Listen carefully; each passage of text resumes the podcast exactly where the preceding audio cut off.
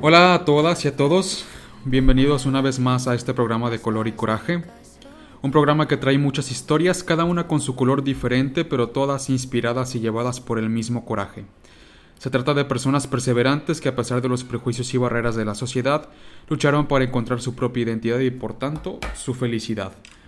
Y hoy en este programa, en este primer programa en español, segundo programa de Color y Coraje, de Core y Coraje, tenemos a una super invitada, eh, a Lucrecia Terán. ¿Cómo estás, Lu? Muy bien, gracias. Qué bueno. Gracias por invitarme y permitirme este espacio para contar mi historia. Muy bien, muchas gracias a ti por aceptar. Este, para los que es la primera vez en el programa, porque ya sé que no hablan portugués o que no lo escucharon, el programa pasado tuvimos a un, hombre trans llamado Pedro. Este, y esta vez tenemos una mujer trans. Estoy muy, muy, muy feliz, muy contento de que nuestros primeros dos invitados sean personas trans. Estoy muy contento creo que son las personas que más necesitan visibilidad hoy en la, en la sociedad, más que las homosexuales, que también necesitamos. Pero bueno, estoy muy contento de que las primeras dos de este foro hayan sido personas trans. Y este. Y que hayan sido cada una de un género, ¿no? Así vamos a poder tener un, un, punto de vista más amplio. Pero, pues bueno, ya, yo no voy a hablar más. Me gustaría tú que empezaras como a contarnos eh, quién eres, que nos cuentes un poco de ti, qué haces. Eh, y sobre todo, ¿quién es Lucrecia? ¿Cómo has llegado hasta aquí? ¿Cómo ha sido tu historia? ¿No? Cuéntanos. bueno, mi nombre es Lucrecia. ¿Quieres que mire no, pues, cámaras? Em, yo nací en Ecuador. Tengo 37 años ya.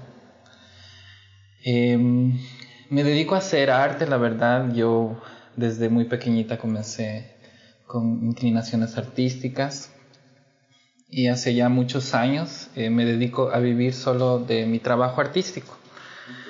Llegué a Brasil hace dos años, así que mi portugués aún está en proceso. y, y bueno, eso. También así como eh, los dos años que estoy en Brasil es el mismo tiempo que empecé mi transición como mujer trans. Así que es algo nuevo. qué padre, qué padre. La otra vez que estaba platicando contigo, eh, que ahorita nos contarás más detalles, pero justamente me estabas platicando de todo este proceso nuevo para ti que ha sido eh, realizarte como una mujer trans, eh, identificarte. Y a mí me gustó mucho la historia que me contaste de cómo la primera vez que usaste un vestido y saliste a la sociedad diciendo, ah, esta es Lucrecia, ¿no? este, ¿Cómo fue? Cuéntanos un poquito más de eso. Bueno, la verdad, eh, mm, no, no, sé si fue la primera vez que usé un vestido, pero sí fue la, primera eh, la primera vez, los primeros días que me empoderé de la decisión que había tomado de ser una mujer trans. Y bueno, llegué a Sao Paulo y, salí a trabajar, ¿verdad? Salí a trabajar y me puse mi vestido tan lindo que lo compró una amiga. Y salí con ese coraje que había despertado una conversación que había tenido con una amiga, mi confidente y, y de alguna manera mi maestra espiritual en un momento de mi vida. Entonces tuve una conversación con ella y ella me dijo que, que yo tengo que salir, o sea, tengo que mostrar mi felicidad, mi, mi nueva etapa, que no me importen las miradas de las personas, que a veces ni siquiera eh, las personas me están mirando con juicio, sino que a veces pueden estar mirándome con admiración, con, sabes, como esa persona es valiente, o se pueden estar hasta inspirando en mí. Eso para mí fue tan importante porque me motivó y me hizo repensar eh, la idea de que, de que cuando me miran eh, me, me, incomode. Entonces eso dejó de, de ser un problema desde ese día y por eso salí con todo el orgullo y toda la la disposición de, de ser quien yo soy y quien quiero ser. Entonces cuando iba caminando iba pensando en eso, en que, en que yo en realidad estoy haciendo algo muy valiente y muy inspirador. Y eso me llenó de, de valentía y de coraje. Claro, muy bien. Ay, qué bonito. Este. Y. Muy bien, estamos ya. O sea, empezamos como por el final, pero a veces es bueno eh, eh, hacer como. Esto es un poquito de lo que vamos a ver más al rato, pero.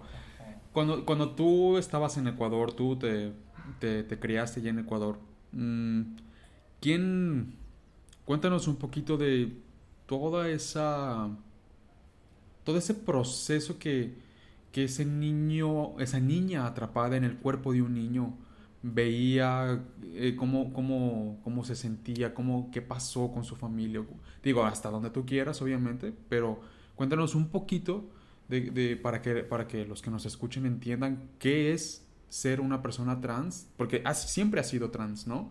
Este, siempre ha sido mujer, pero ¿qué era estar en ese, en ese punto como un niño ¿Y cómo, cómo, cómo fuiste creciendo? ¿Cómo te fuiste desarrollando? Bueno, eh, primero quiero decirte que estuve pensando mucho sobre, sobre esa, ese concepto de niño, niña, de hombre, mujer. La verdad aún continúo pensando y es algo que que se va desvelando conforme vivo, conforme tengo experiencias y conforme pienso. La idea de, de, disolver ese, ese concepto de género, porque a diferencia de muchas mujeres trans, tú lo acabaste de decir, eh, siempre, eh, tal vez... Eh, siempre, o sea, tú dijiste que siempre eh, fui una mujer, fui una niña, eh, pero yo no siento eso, ¿sabes? Ok. Porque, o sea, yo viví durante mi infancia, sí, como un niño, eh, mi adolescencia como un adolescente, pero hubo un momento en el que yo empecé a sentir que, que y a comprender Mm, sin haber leído, sin haber tenido un concepto previo, que yo tenía actitudes andróginas.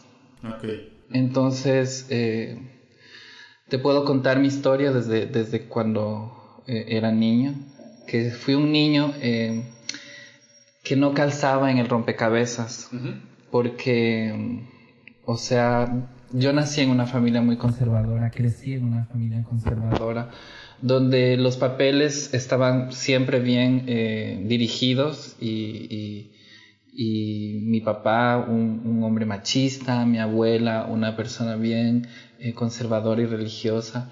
Entonces en ese entorno eh, yo siendo un niño diferente que tenía sensibilidad, ¿sabes? O sea, tenía como, como eh, sí, una, una, sensibilidad que no pueden tener los hombres, entre comillas. Sí, sí, y entonces me vi en la obligación de, desde, desde esa temprana edad, a reprimir eh, las, las expresiones, las, las, los deseos de jugar, por ejemplo, con flores, con, con muñecas.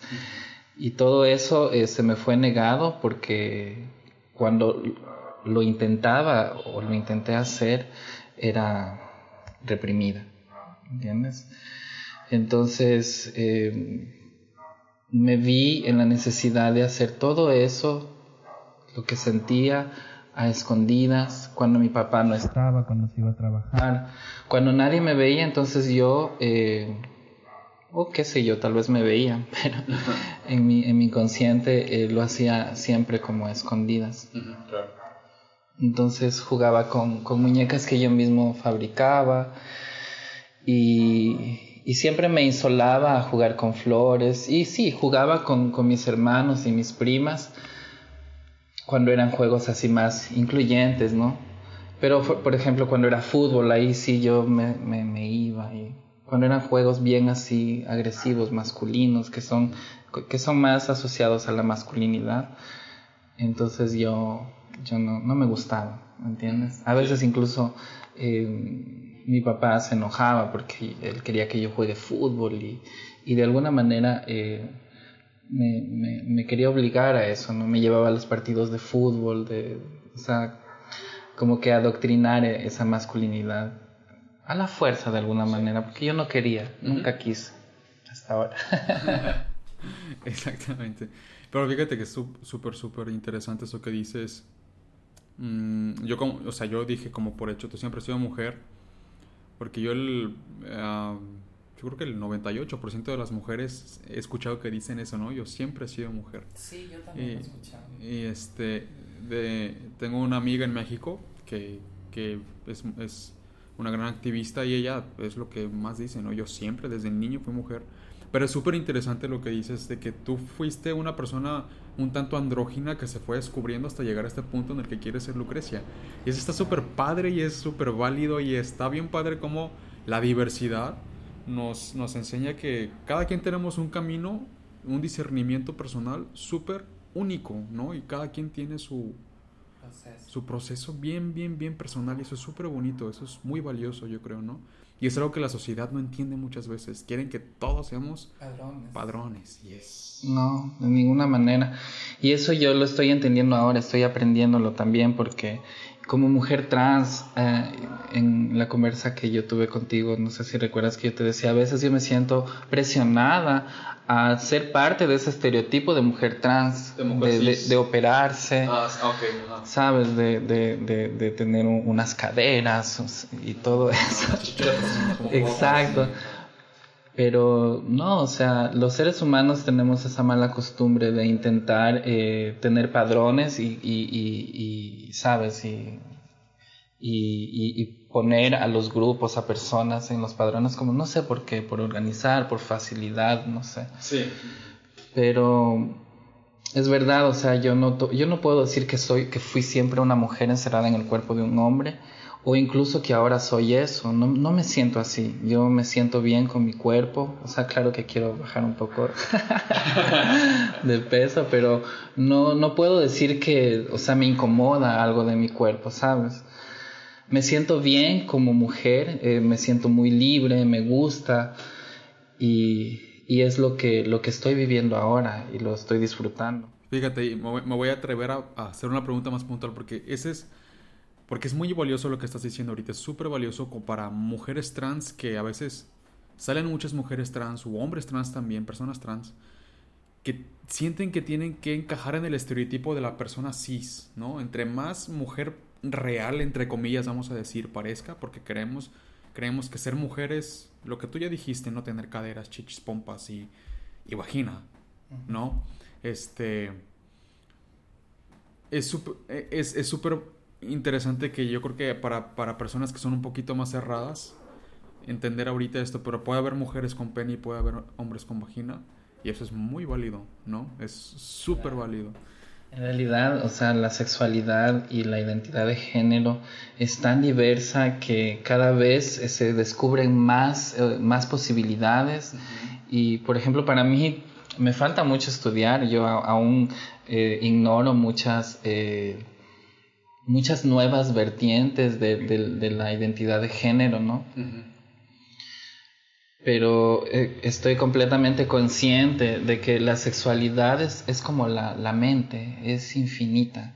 O sea, tú no puedes eh, padronizar, tú no puedes ponerle una forma, porque estamos en un constante cambio y evolución como seres humanos y hace dos años seguramente tú y yo éramos diferentes, pensábamos diferentes y, en cinco años vamos a completamente tener otros pensamientos, otras ideas, otros conceptos de nuestra vida, de nuestro futuro.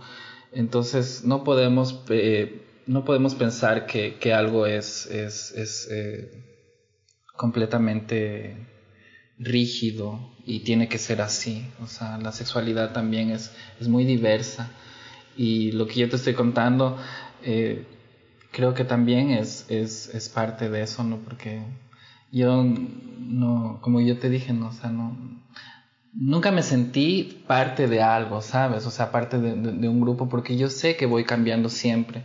Yo siempre estoy cambiando. Entonces lo que hoy, lo que hoy pienso puede ser que ya no lo piense en, un año. ¿Entiendes? Sí. Y yo me puedo transformar y ser completamente diferente, como lo he sido durante toda mi vida.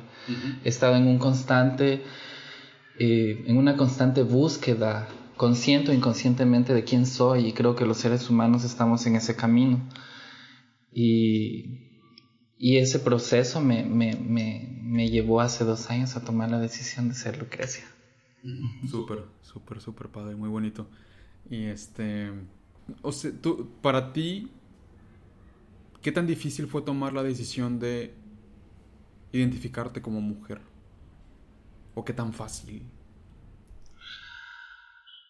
Bueno, yo creo que fue más fácil que difícil. Okay. Porque eh, hace dos años. Bueno, antes de eso, yo tuve un viaje.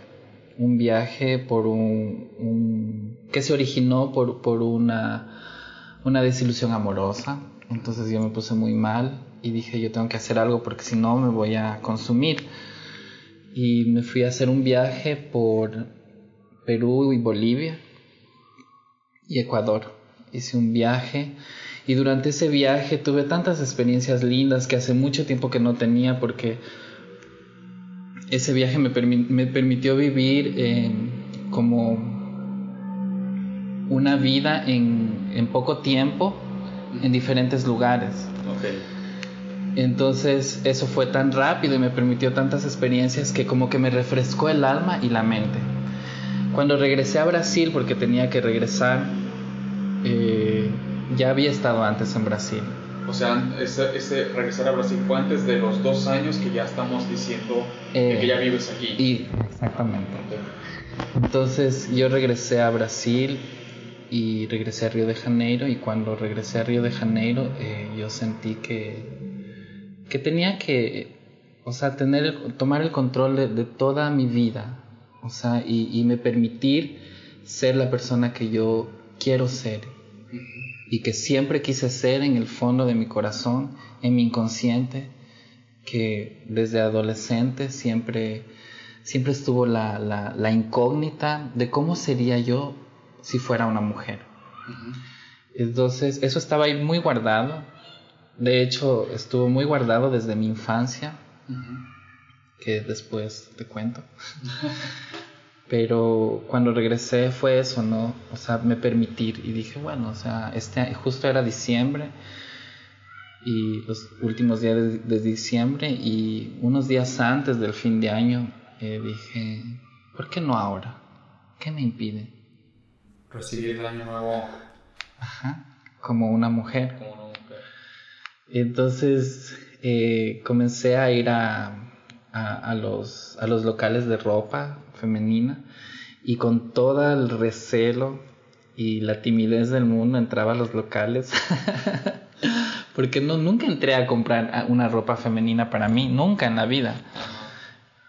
Pero en, esa, en ese momento sentí que, que tenía que hacerlo y entré y, y, fue tan hermoso porque las, las, las chicas que atendían fueron tan amables conmigo, como que ya me vieron desde la entrada y, ¿sabes? Fue tan mágico todo, así, ay, qué bonito. Entonces, y comencé a ver ropa y todas me atendían tan bien y, fue así como, ¿sabes? como una película.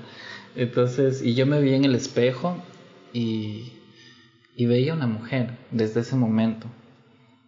Entonces comencé a planificar todo así dos días antes, planificar cuál sería mi ropa, comencé a ver videos de, de, maquillaje y me fui a comprar maquillaje y sucedió la misma cosa, que me atendieron tan bien, puede ser que haya sido por vender y qué sé yo, ¿no?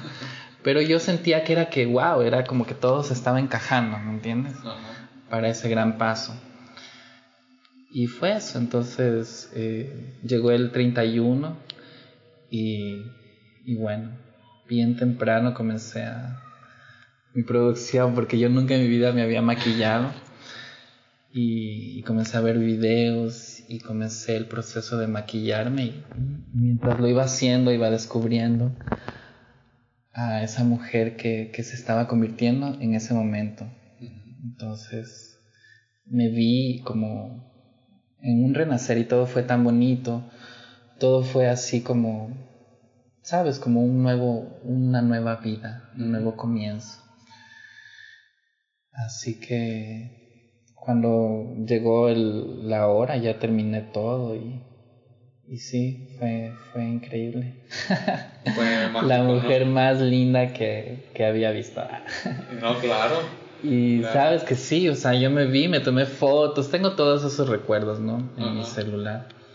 Y decía, wow, o sea, eso es lo que yo tengo que ser. Y llegó el dueño de casa y cuando me vio quedó en shock porque dijo, wow, o sea, linda. Ay, qué padre. Y eso fue tan bonito y así recibí el año como una mujer, como Lucrecia. Y desde ahí, desde ahí soy Lucrecia. Y Lucrecia, bueno, es por, por la historia que yo te había contado de mi infancia, ¿no? Que pues cuéntala, cuéntala aquí.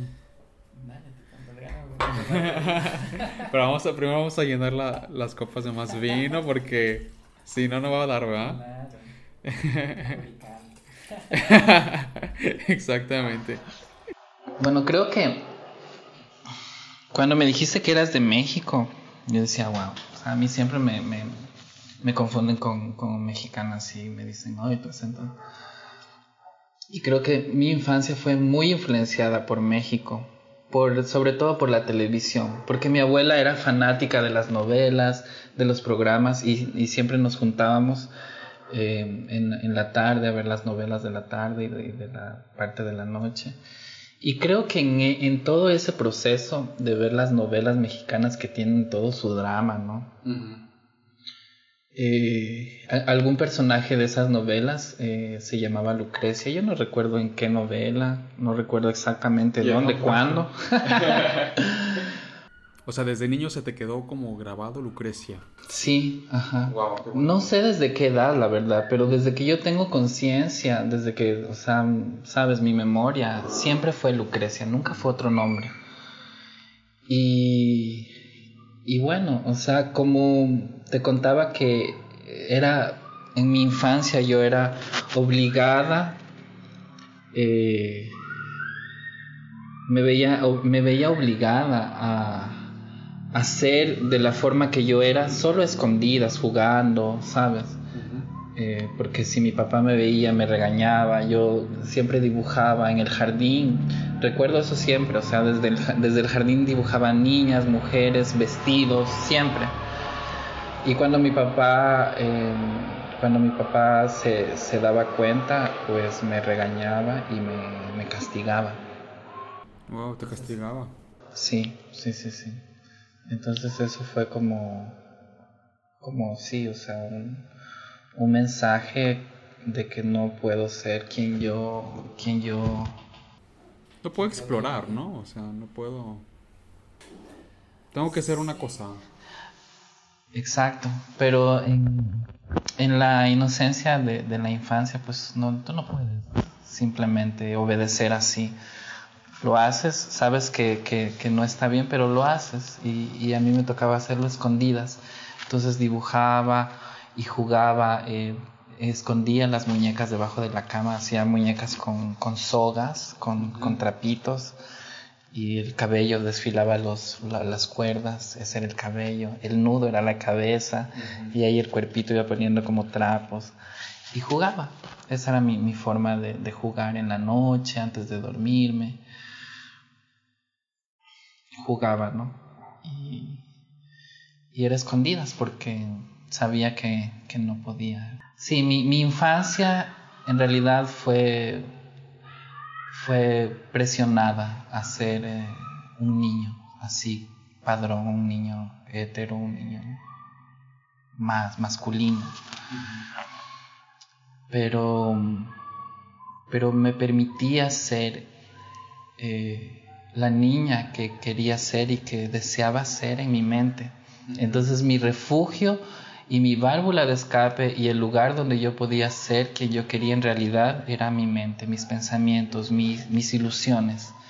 esa, esa niña que, que, que, se convirtió en Lucrecia eh, se iba también convirtiendo en lo que yo quería ser, en mis pensamientos. Entonces conforme yo iba descubriendo la vida, conforme yo iba teniendo experiencias, iba transformando todas las cosas lindas, las cosas positivas, las cosas que yo anhelaba en Lucrecia. Entonces en mi mente yo era una niña que le gustaba danzar, que le gustaba cantar, ¿sabes? Y Lucrecia creció conmigo, o sea, Lucrecia iba, me, acompañó durante toda mi infancia y mi adolescencia. Entonces, cuando entré al colegio fue la misma cosa. Eh, sentirme presionada por un padre machista que en realidad eh, era lo que él había aprendido. O sea, yo no puedo juzgar que mi padre eh, fue un mal padre de ninguna manera. Simplemente él dio lo que tenía y lo que había aprendido. Y no fue fácil para él porque él, eh, mi padre se separó de mi mamá cuando yo tenía tres meses. Entonces él se quedó con con cuatro hijos a cargo. Mi mamá se fue a otro relacionamiento. Y fue difícil para mi padre, ¿me entiendes? O sea, imagínate tú eh, estar pendiente de, cuatro niños de diferentes edades y con sus propios problemas cada uno. ¿Cómo enfrentar eso solo? Entonces, eh, claro que en ese momento yo no tenía esa conciencia y por eso tal vez eh, sufrí porque, porque yo quería atención, porque yo quería ser entendida, porque yo necesitaba que alguien eh, me, me, escuchara, me entendiera, no solo, no solo eso, tal vez ni eso, simplemente que esté presente. Y mi papá eh, no tuvo el tiempo para, para, para, para, para cubrir todo. Exacto, porque tenía muchas responsabilidades. Entonces mi adolescencia fue así como sola, ¿entiendes? Con mi, con mi mundo eferveciendo, mis pensamientos, mi, mi personalidad y en medio de esa efervescencia perdida, eh, con todas las cosas que sucedían a mi alrededor, en el colegio, bullying, desentendimientos, tristeza, porque mi ¿Te hicieron bullying por, por gay? Sí, sí, sí, sí, porque tenía una manera afeminada de ser, seguramente no me acuerdo. Pero sí, o sea, sí, es delicadeza, ¿no? Delicadeza. No, no jugaba fútbol como todos. Y bueno, entonces me llamaban, en esa época estaba la novela Chica da Silva. ¿Sabes? De Thais Araujo. No, la verdad no la conozco. Es una novela brasileña muy, muy famosa de una esclava que se convierte en, reina. Y, en uno de los personajes de la novela era uno de los mejores amigos de, la protagonista y él era José María, eh, un, gay afeminado, solo que en esa época él tenía que estar escondido también. Y en, en, la novela se burlaban de él diciéndole José Mujer, José Mujer en vez de José María le decían José Mujer. Y a mí me comenzaron a decir José Mujer en la escuela. sí, y yo eh, no le contaba a mi papá porque yo sabía cómo, era la, cómo iba a ser la reacción de él. ¿no? Ah, pórtate como hombre, habla como hombre y todas esas cosas. Entonces yo todo eso lo, lo, lo, lo silenciaba y no, no contaba nada, ¿no? No contaba nada y me lo guardaba todo para mí y la única forma de desahogar eso era subir a la montaña. Había, mi papá eh, administraba una gasolinera en, las afueras del pueblo, un pueblo de, provincia. y, y, yo me subí a la montaña a llorar, a gritar, a gritar, a llorar. Era la única forma de desahogar todo eso, porque no tenía nadie a quien contarle. Infelizmente eh, vivimos en una sociedad muy egoísta, ¿no?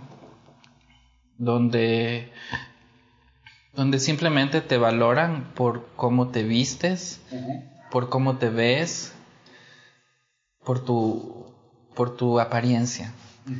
Y si tú eres una mujer trans, imagínate, o sea, tú no puedes disimular que, o sea, yo no puedo ir, yo no puedo disimular que no soy una mujer trans, soy una mujer trans y las personas me ven y me identifican como una mujer trans. Pero infelizmente en la sociedad donde vivimos, una mujer trans está asociada a algo negativo.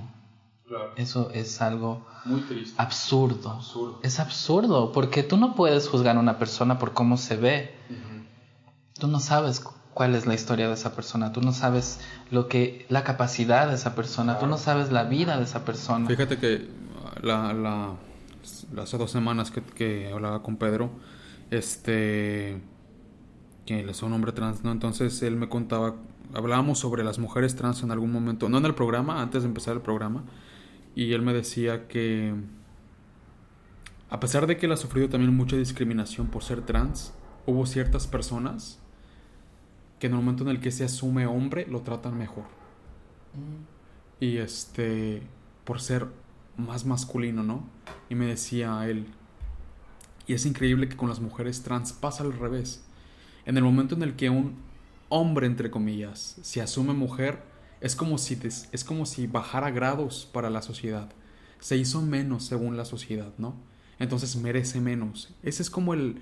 Y entonces la única opción que le queda a una mujer trans, esperemos que cada vez vayamos evolucionando más y eso vaya siendo menos, pero antes la única opción que le quedaba a una mujer trans era la prostitución, porque era lo único que le quedaba. O sea, tú eres un objeto, eres un hombre que se quiso hacer mujer y si de por sí la mujer es menos que el hombre. Claro, y si te hiciste mujer es porque te gusta el sexo.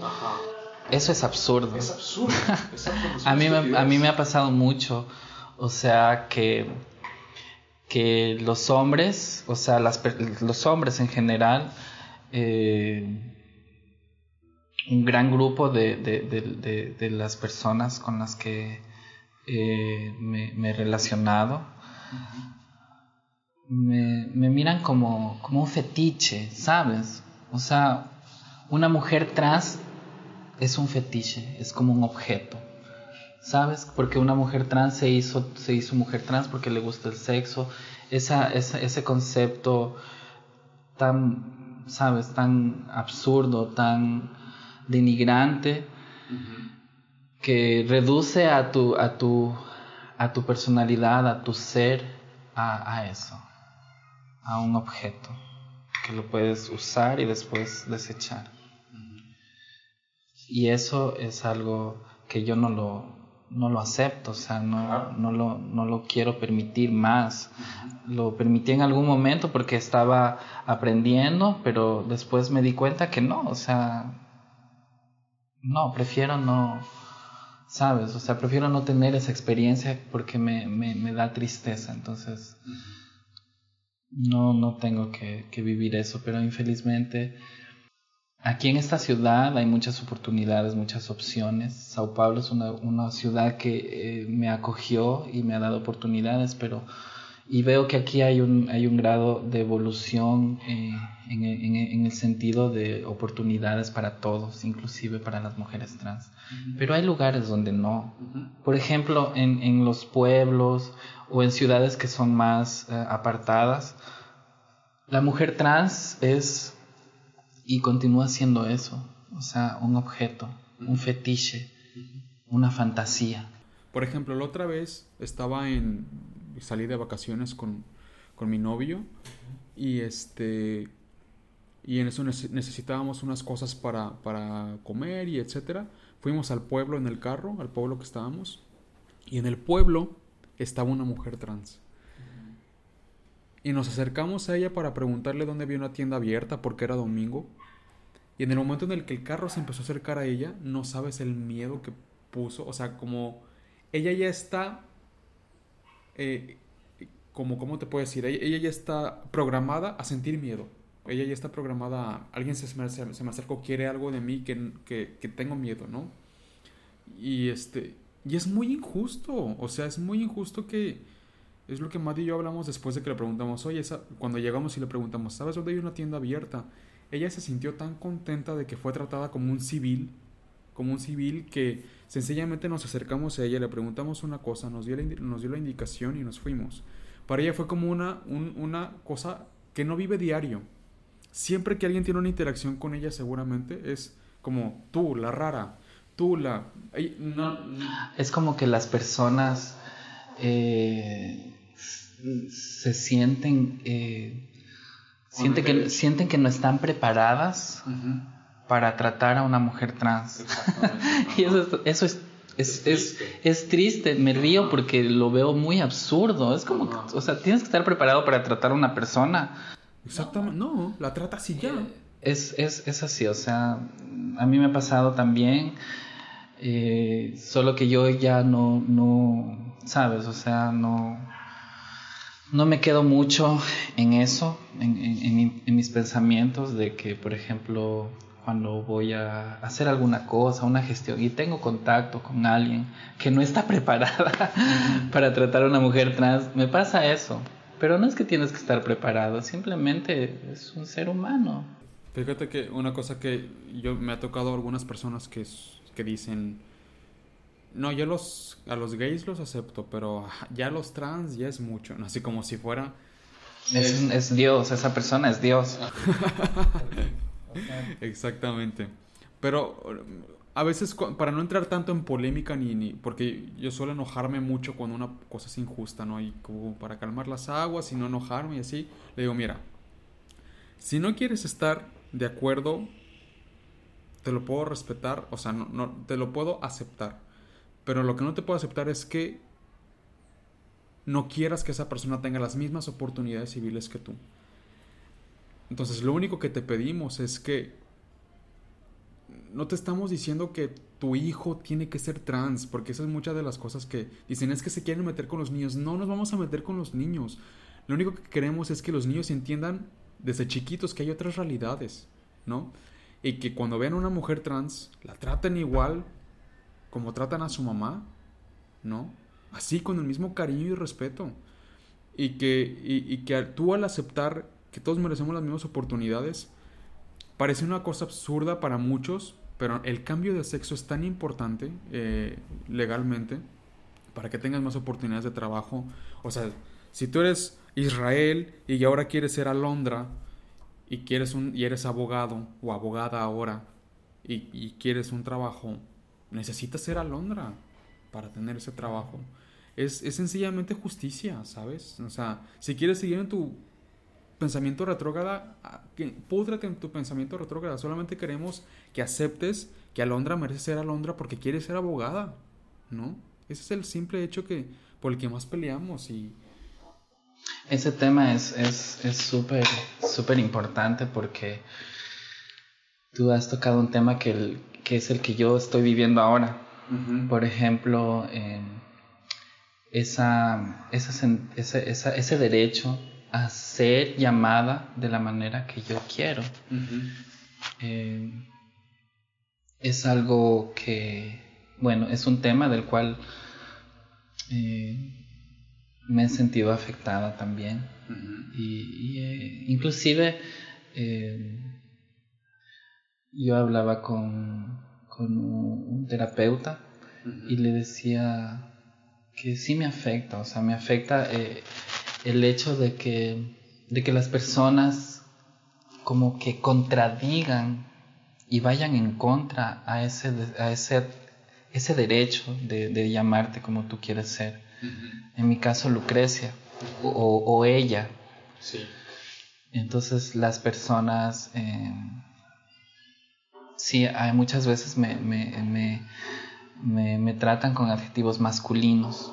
Y eso, eso a mí me, sí me afecta un poco, la verdad. Sí, claro. Porque es como, ¿sabes? Es como que yo estoy, em, estoy eh, conquistando, estoy yendo atrás de una lucha por, por esa aceptación en la sociedad inclusive. Bueno, la aceptación a mí misma, que es la principal, pero también esa aceptación social de que yo soy una mujer.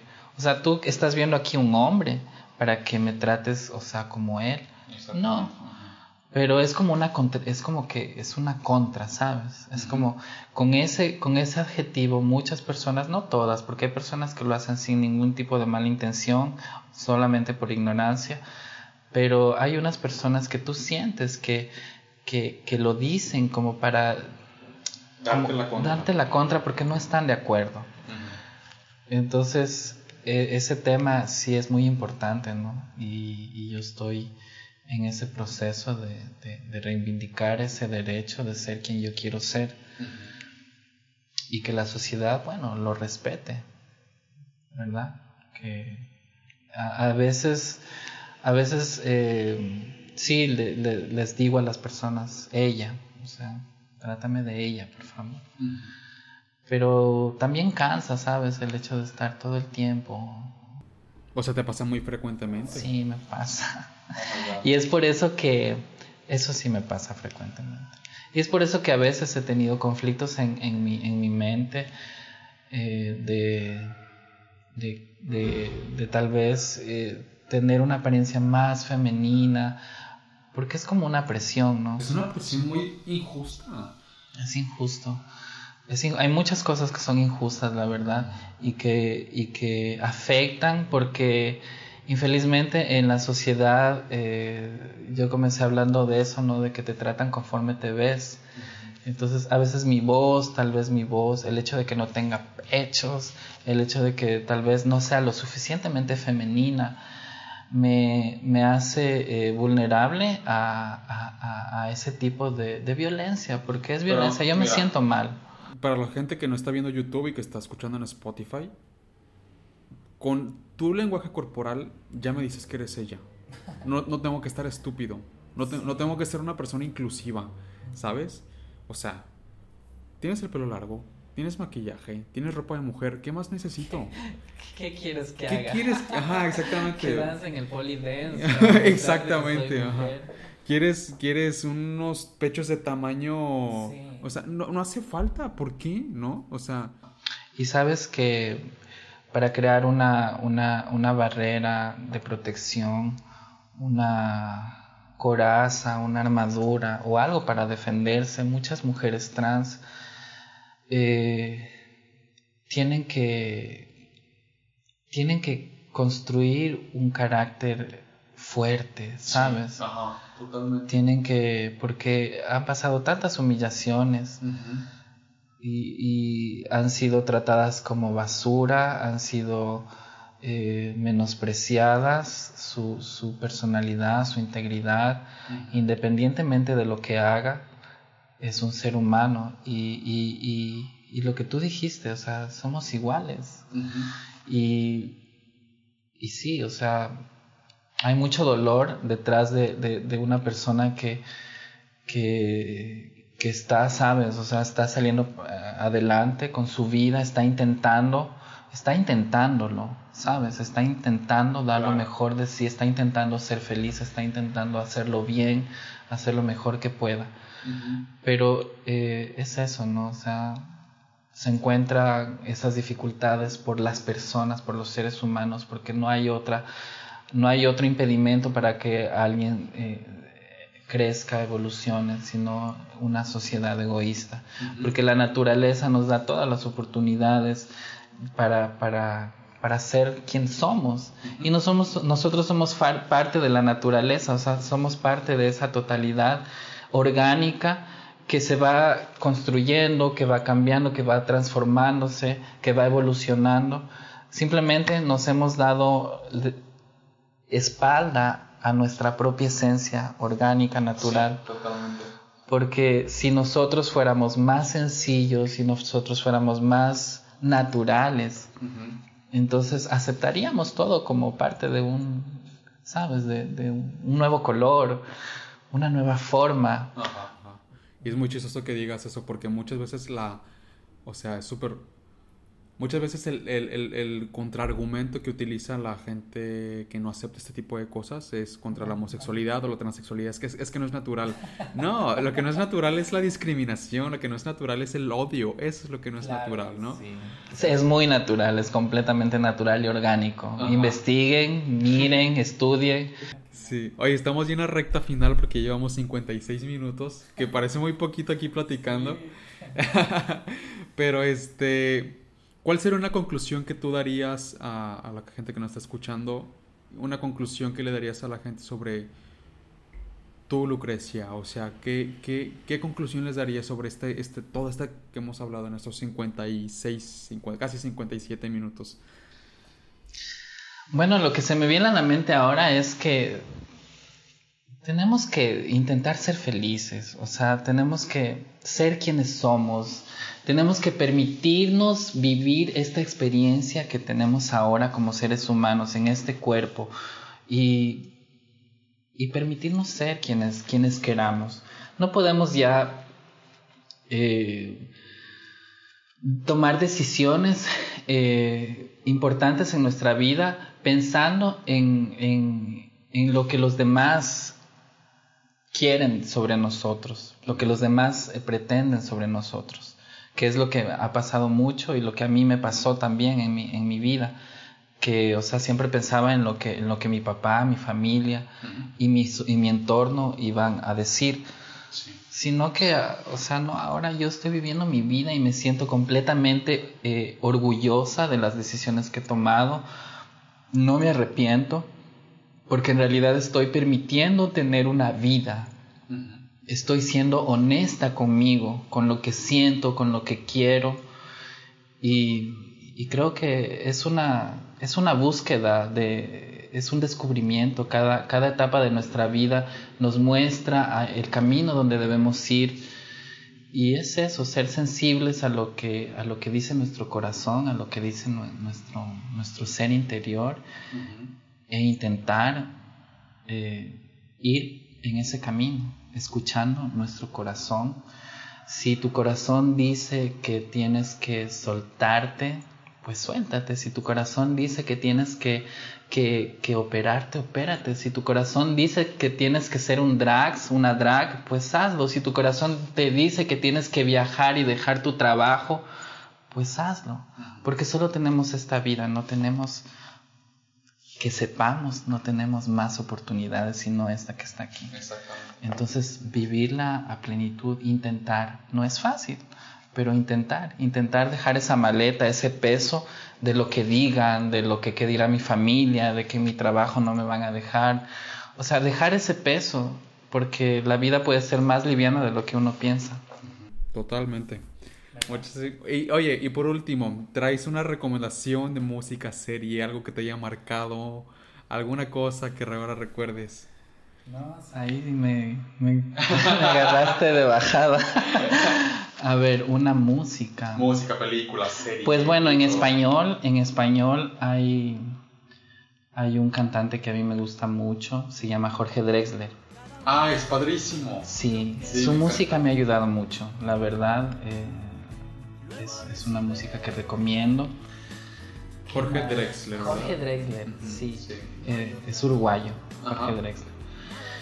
Y de serie, pues. O película o libro. De película. Ay. Lo que te quieras. Pues de. De película, ¿cuál te puedo decir? Bueno, Almodóvar, definitivamente. aquí lo tenemos en la casa. Almodóvar es un grosso, me encanta. Sí, sí, sí. Eh, ¿Quién más? Sí, para los que no están viendo aquí, mi, mi novio es fan de Almodóvar y tiene pósters enmarcados. Entonces sí, es... Bueno, y libro, bueno, aunque he dejado de leer un poco, pues un, un autor que despertó mi, mi, creatividad en algún momento de mi vida fue Julio Verne. Okay. Entonces leí mucho de Julio Verne y me, me encanta. Te despertó la, la, la creatividad. La creatividad. Eso, es importantísimo. años leí eh, 20.000 leguas de viaje submarino. No, o sea, y cada cosa que hablaba tú te imaginabas y era como que imaginabas los animales, imaginabas los ambientes es increíbles. Entonces fue muy lindo ese libro. Muy bien. Y se supone que yo no tengo que hacer recomendaciones, pero que van muy ad hoc con el tema que estamos hablando ahora, que estábamos hablando antes de empezar a grabar. Hay una serie que se llama Veneno, Veneno, así literal Veneno, es una serie española que habla sobre una mujer trans, una, una prostituta española trans que existió en los noventas y habla sobre esto que todo, estamos hablando, todo esto que hemos estado hablando de las decisiones que tiene que tomar casi impuestas por la sociedad una, una mujer trans porque no tiene otro camino es una serie increíble, vean, a mí me cambió la vida, me, me hizo ver como todo lo que tenemos que cambiar para que las mujeres trans tengan una mejor oportunidad en el mundo, ¿no? Y a mí me encantó, me encantó. Veneno. Te la recomiendo a ti también, que me has dicho que no las veo. Sí, sí.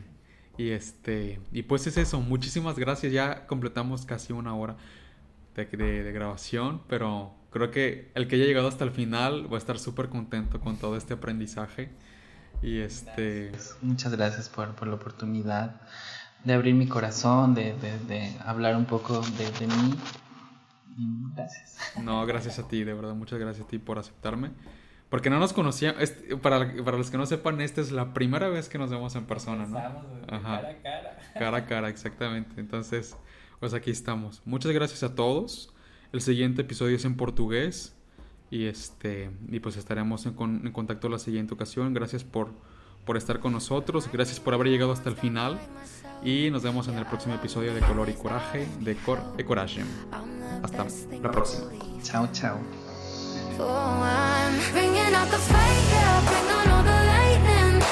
I